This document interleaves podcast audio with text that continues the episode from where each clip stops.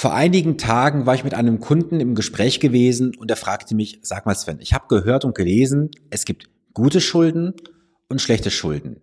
Kannst du mir das bitte mal ganz kurz erläutern und gibt es auch irgendwas dazwischen? Diese Antwort möchte ich dir heute mal in diesem Video und Podcast auch entsprechend weiterleiten.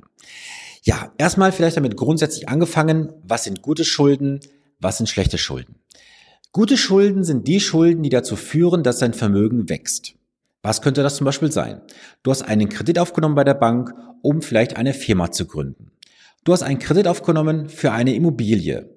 Jetzt aber die Schlüsselfrage auch dabei, für die selbstgenutzte Immobilie oder für die fremdgenutzte Immobilie, also Vermietung, Verpachtung. Das kommt ganz darauf an. Oder du hast zum Beispiel einen Kredit aufgenommen, um dich irgendwo direkt bei einer Firma zu beteiligen. Das sind alles gute Schulden, weil damit perspektivisch dein Vermögen erstmal wachsen wird. Was sind jetzt schlechte Schulden? Das sind grundsätzlich erstmal alle Konsumentenkredite, also diese 0% Finanzierungen für 24 oder 36 Monate, ein Ratenkredit, weil du irgendwas bezahlen musstest, musstest wie zum Beispiel ein Auto oder auch mal der neue Flachbildfernseher. Das sind schlechte Schulden, die du auch tunlichst vermeiden solltest. Denn bei diesen schlechten Schulden musst du dir über einen Punkt definitiv im Klaren sein, diese Schulden führen dazu, dass du den Vermögensaufbau reduzierst und dein Einkommen entsprechend minimierst, was dir übrig bleibt. Es ist auch vollkommen klar, weil du kannst von diesen ganzen Krediten für einen Autokredit, für einen Konsumentenkredit, für, für nächsten Flachbildfernseher, was auch immer, kannst du nichts steuerlich absetzen. Das heißt, du zahlst es aus rein versteuertem Einkommen zurück und hast auch keinen steuerlichen Vorteil dadurch. Wie sieht es jetzt aus bei den guten Schulden? Da ist es ja so, bleiben wir mal beim Thema Firma. Wenn du jetzt einen Kredit aufgenommen hast, um vielleicht eine GmbH zu gründen, dann hast du ja auch das Ziel, den Wert des Unternehmens aufzubauen, nach oben zu bringen. Also perspektivisch wird dein Vermögen dadurch entsprechend wachsen. Den Kredit, den musst du so oder so zurückbezahlen. Das wirst du aber tun und hast dann auch die Möglichkeit, die Zinsen gegebenenfalls, dazu bitte beim Steuerberater entsprechend abzusetzen. Eine Immobilie, die führt dazu, dass dein Vermögen erstmal wächst. Jetzt musst du aber unterscheiden zwischen der Eigennutzung und der Vermietung und Verpachtung. Wenn du jetzt Selbstnutzer bist, also du hast ein Eigenheim, eine Eigentumswohnung, dann hast du keinerlei Möglichkeiten, das Objekt steuerlich abzuschreiben. Das heißt, du hast einen wirtschaftlichen Nachteil gegenüber einer Vermietung und Verpachtung. Genauso bei den Zinsen. Jetzt machen wir mal dazu ein ganz einfaches Beispiel. Du würdest jeden Monat 1000 Euro, was schon heutzutage sehr sportlich, also wenig wäre, an die Bank bezahlst an Zins und Tilgung. Jetzt machen wir ein einfaches Beispiel. Da sind drin 250 Euro Zinsen und 750 Euro zahlst du zurück. Die 750 Euro bei der Eigennutzung zahlst du aus versteuertem Einkommen. Plus die 250 Euro Zinsen. Jetzt kommt hinzu, dass du diese Zinsen nicht absetzen kannst. Das sind im Jahr jetzt mal als Beispiel 3000 Euro. Würdest du einen Steuersatz haben von zum Beispiel 30 Prozent, 3000 Euro mal 30 Prozent sind 900 Euro. Das heißt, du würdest also 900 Euro vom Finanzamt zurückbekommen, wenn du diese 3000 Euro steuerlich absetzen könntest, weil du vermietest. Hinzu kommt, dass du halt die Abnutzung, also die AFA, also Abnutzung für, äh, Abschreibung für Abnutzung, so rum ist richtig, diese zwei Prozent pro Jahr kannst du ebenfalls nicht nutzen. Auch dadurch entsteht dir ein steuerlicher Nachteil. Das heißt also, wenn du jetzt Eigennutzer bist für eine Wohnung oder ein Einfamilienhaus oder eine Doppelhaushälfte, dann musst du diese wirtschaftlichen Nachteile für dich obendrauf rechnen. Und das können mal ganz schnell einige tausend Euro im Jahr sein und über die Zeit kommen da einige zehntausend Euro zusammen. Wenn du jetzt Vermietung, Verpachtung machst, also du hast ein Eigentum, was du entsprechend vermietest, dann kannst du halt die AFA nutzen, also die Abnutz äh, Abschreibung für Abnutzung. Dann kannst du die Zinsen entsprechend steuerlich abschreiben und du hast den ganz großen Vorteil, dein Mieter zahlt deine Immobilie ab. Das machst du bei der Eigennutzung nicht. Das zahlst du aus dem versteuerten Einkommen. Ja, fairerweise gesagt. Es gibt auch Beispiele, die ich kenne, wo das Eigentum günstiger ist, als zur Miete zu wohnen. Keine Frage. Die Fälle gibt es. Das ist aber der ganz, ganz seltene Ausnahmefall. So. Das ist ein Beispiel für gute Schulden.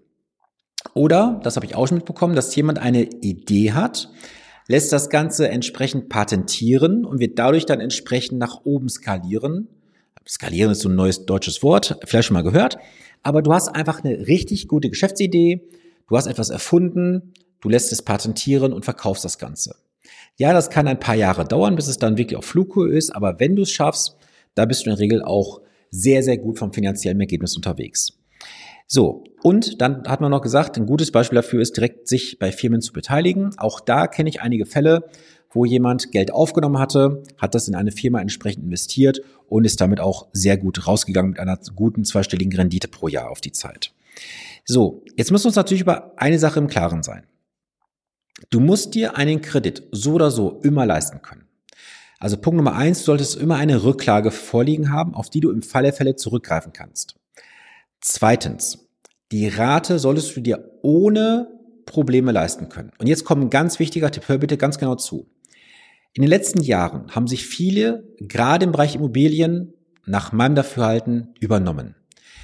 Sie haben aufgrund von des niedrigen Zinses etwas viel zu teuer gekauft, weil auch die Preise gestiegen sind. Und jetzt haben sie auf zum Beispiel zwei Einkommen abgestellt. Was würde denn passieren, wenn zum Beispiel ein Kind unterwegs ist und die Frau, die ist ja dann schwanger, in Elternzeit geht und nicht mehr das volle Gehalt mit nach Hause bringt? Du hast auf einmal höhere Kosten, dann ist immer die Frage, hast du auch eine, Ab eine ausreichende Absicherung für dich und deine Frau oder deinen Mann, je nachdem, wie du es jetzt betrachtest, entsprechend? Und der Punkt Nummer drei ist einfach folgendes. Diese Rate wird oft zu Beginn zu hoch angesetzt. Ich habe mehrere Fälle in den letzten Jahren begleitet, von der Gestaltung, Konzeptionierung her, wie ich gesagt habe, das, was ihr jetzt mit dem Kredit macht bei der Immobilie, ist euer finanzielles Grab, was ihr euch selber schaufelt. Ja, du, wir können uns das leisten, ist alles gut, zwei Einkommen und so weiter. Drei, vier Jahre später die Frage, du sag mal, kann man bei so Krediten auch was umgestalten?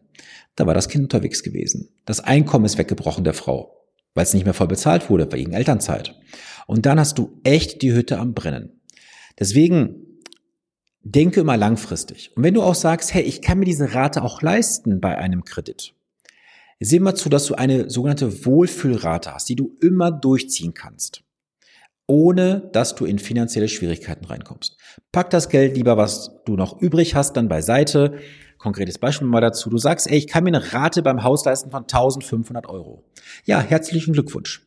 Dann mach doch eine Rate von vielleicht 1000 Euro, 1200 Euro. Pack den Rest beiseite als Puffer für schlechte Zeiten. Die können ja mal durchaus kommen. Kurzarbeit, kurze Arbeitslosigkeit, familiäre Veränderungen, whatever. Dann kannst du aus diesen Reserven den Kredit bedienen. Denn du musst eines definitiv berücksichtigen. Du darfst dir keinen sogenannten Störfall bei der Bank erlauben. Keine Rücklassschrift, kein Rück, äh, keine ähm, Rückstände, nichts. Ein Kredit muss immer sauber, pünktlich bedient werden. Hast du es nicht, hast du einen Maluspunkt bei der Bank und dann hat die Bank auch vielleicht irgendwann keinen Bock mehr, das Geschäft mit dir weiterzuführen. Und was ist beim Kredit noch zu berücksichtigen? Ein Kredit geht aus deiner laufenden Haushaltsrechnung raus. Seid ihr darüber bitte immer im Klaren. Und ich kenne leider Gottes Fälle, gerade von jungen Menschen, die haben in jungen Jahren Kredit auf Kredit auf Kredit. Die sind bis über beide Ohren verschuldet. Und auch ein Kredit ist so etwas wie zum Beispiel ein Smartphone bei einem Mobilfunkanbieter, wo du jeden Monat 49 Euro bezahlst, zum Beispiel über zwei Jahre. Das ist ein Kredit. Wenn du es dir wirtschaftlich nicht leisten kannst, dann spare etwas und kauf es dir dann. Aber für so alltägliche Sachen Kredit aufzunehmen, eine Waschmaschine, ein Handy, ein Trockner, ein Kühlschrank, was auch immer, ist völliger Blödsinn. Also du solltest bitte immer so viel in der Rücklage auch liegen haben, dass du nicht für jeden kleinen Scheiß zur Bank laufen musst und musst sagen, bitte, bitte, ich brauche Geld. Weil das wird doch aus deiner laufenden Haushaltsrechnung rausgehen. Und irgendwann hast du keine, kein Wasser mehr unterm Bug und du läufst, ja, relativ trocken, wie man so schön sagt. Also, was kannst du aus dem heutigen Video beziehungsweise Podcast mitnehmen? Grundsätzlich, es gibt keine guten und schlechten Schulden vom Allgemeinen her. Es kommt immer darauf an, wie du das Ganze betrachtest. Dazwischen gibt es irgendwie nichts. Es ist nicht Fisch, nicht Fleisch in dem Moment. Ich persönlich finde, man kann nur unterscheiden in gute Schulden und schlechte Schulden. Schlechte Schulden ist das, wo dir Vermögen oder dein Geld weggenommen wird. Gute Schulden ist da, wo dein Vermögen sich aufbaut. Deswegen da frage mal alles, was du hast. Und vielleicht noch das als Zusatztipp am Ende. Es kann mal durchaus günstiger sein, mehrere Kredite zusammenzupacken und in einen Kredit zu packen. Ich habe das auch schon hier und da mal als ähm, kleinen Tipp an, am Rande mitgegeben.